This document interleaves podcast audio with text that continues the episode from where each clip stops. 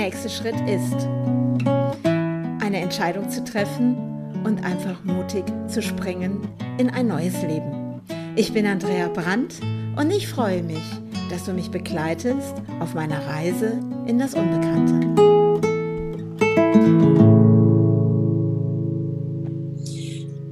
Wir sind gekommen, um zu bleiben. Das ist das Motto von den Dachzeltnomaden. Ja, herzlich willkommen zu einer weiteren Folge. Der nächste Schritt ist. Und ich freue mich, dass du heute wieder dabei bist. Und dieses Wir sind gekommen, um zu bleiben, ist etwas, was mich heute gerade sehr, sehr beschäftigt. Und ich hatte gerade ähm, Anrufe von Betroffenen. Und das ist ja auch gerade zurzeit mein Job hier bei den Dachzeltnomaden, bei der Hilfsorganisation, eben auch die Telefonate anzunehmen mit den Betroffenen zu sprechen und die auch da drinnen zu unterstützen und herauszufinden, wo ist es jetzt einfach, wo unsere Hilfe bedarf, bedarf es unserer Hilfe auch. Und ähm, dieses, wir sind gekommen, um zu bleiben, ist wirklich etwas, äh, was ja relativ früh gekommen ist. Das war ja so im September oder so, wo wir gemerkt haben, wir hatten ja wirklich gedacht am Anfang, oder auch Thilo und Dennis haben gedacht, na ja, man ist hier ein paar Wochen, und das habe ich ja auch gedacht. Ich habe ja wirklich gedacht, na ja, im September, wer weiß, dann bist du bestimmt woanders oder wer weiß, wo dein Leben dich dann hinführt. Und nun haben wir Februar.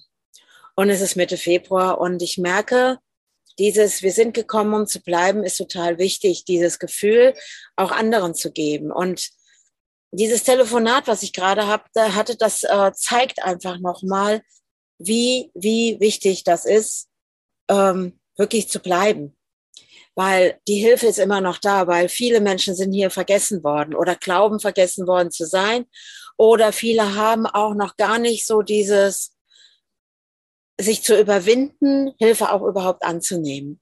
Und das ist etwas, was mich sehr, sehr berührt, weil ich durfte auch lernen, damals als alleinerziehende Mutter, dass ich irgendwann, ich wollte immer auch alles alleine machen. Immer, ja, kein Problem, das schaffe ich schon, das mache ich alleine. Bis ich selber irgendwann mal gemerkt habe, warum will ich eigentlich immer alles alleine schaffen? Warum? Ich meine, ich habe es mir bewiesen. Also ich sage das jetzt einfach mal so.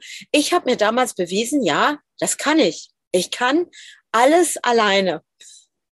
Und ähm, ich glaube, das ist auch eine meiner größten Stärken, weil wenn ich ein Problem sehe, gehe ich sofort in die Lösung und wie kann ich es umsetzen und stecke eben nicht den Kopf in den Sand und mache weiter. Und ähm, dann durfte ich auch manchmal schon lernen. Und das ist wirklich, glaube ich, was jetzt auch hier im Ahrtal passiert, zu sehen, den Menschen einfach zu zeigen, hey, und was ist, wenn du jetzt mal empfangen darfst, dass du dir wirklich Unterstützung holst und es nichts damit zu tun hat, dass du aufgibst oder so oder dass du der Verlierer der Situation bist, sondern das, was wir hier auch sagen, dieses, dass wir zählt, dass wir gemeinsam etwas anpacken und uns gegenseitig unterstützen, weil dieses ist ja ein Geben und ein Nehmen. Und dieses, wir sind gekommen, um zu bleiben, dokumentiert das ja auch und zeigt nochmal, ja, es gehen viele jetzt hier gerade aus diesem Ahrtal weg.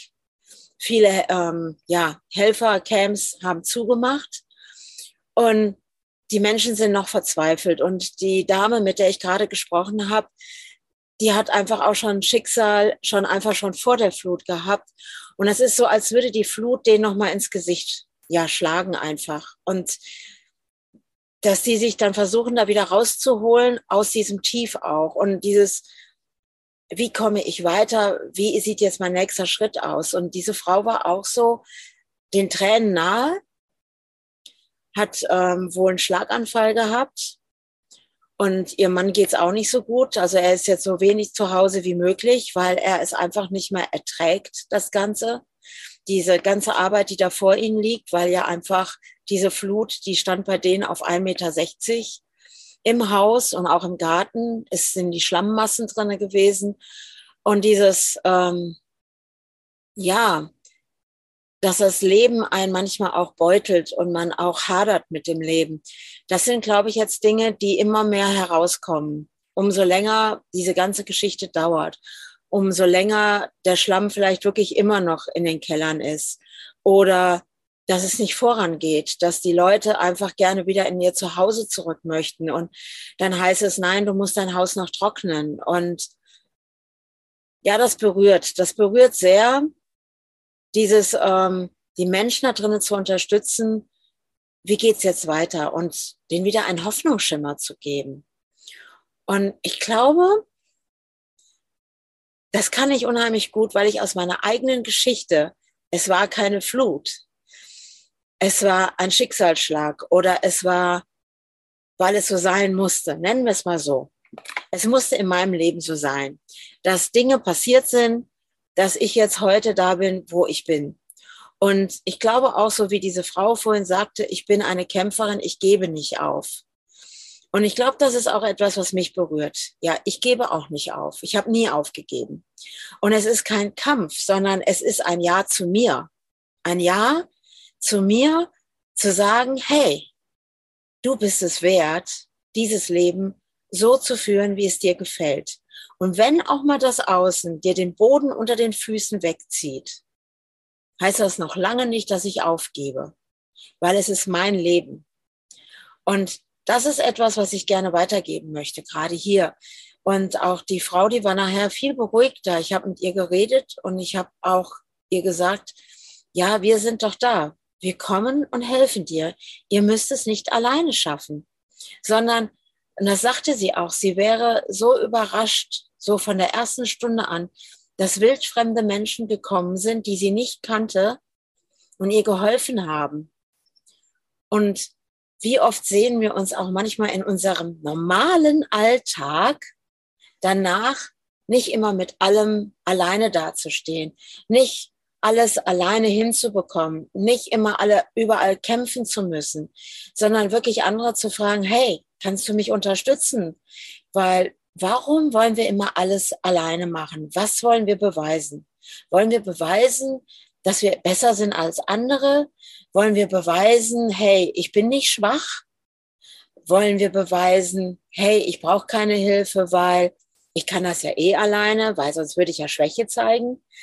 Was haben wir Menschen für Konstrukte in uns, dass wir so sagen, dass wir Dinge nicht annehmen können, dass wir keine Unterstützung annehmen können. Und wenn es manchmal nur die kleinen Gesten sind und wir ganz schnell sagen, ja, ja, ist ja gut, ich schaffe das schon.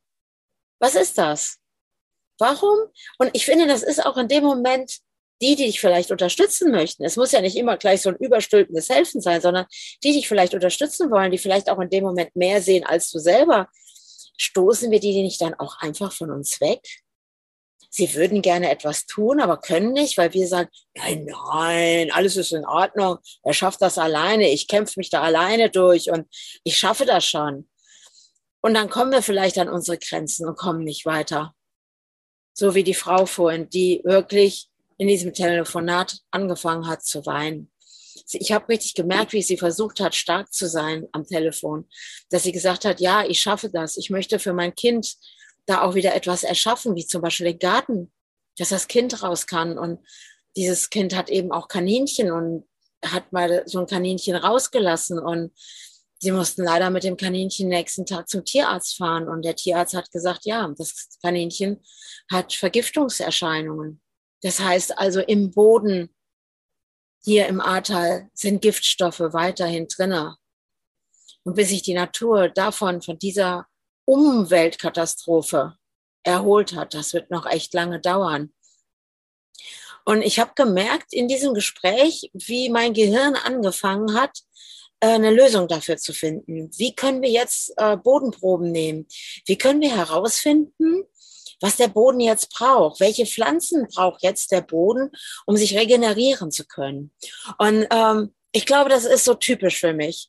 Ich ähm, bleibe nicht im Drama stecken und ähm, denke so, oh, das ist ja Mist, das ist jetzt total doof, jetzt ist der Boden voller Heizöl und irgendwelchen Giftstoffen, das kann ja nie was werden, sondern ich merke sofort in meinem Gehirn, als würde einer einen Schalter umlegen, fange ich sofort an zu denken, wo ist die Lösung? Wo ist die Lösung?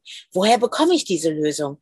Also, ich muss das auch nicht alleine machen, sondern, und ich glaube, das ist etwas, was ich richtig gut kann, ein Netzwerk, ein Netzwerk zu erschaffen, wo kann ich diese Informationen herbekommen?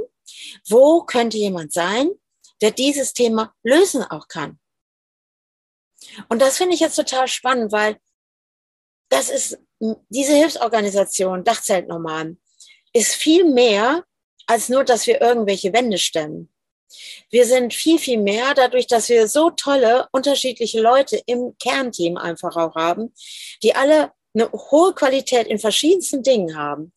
Und das ist dieser Mehrwert, den wir hier geben können und stiften können. Und das ist etwas, was ich finde, was Hoffnung macht, was den Menschen wieder Hoffnung gibt und eben auch uns einfach etwas gibt, wo unser Herz einfach aufgeht, wo wir merken, hey, das ist toll.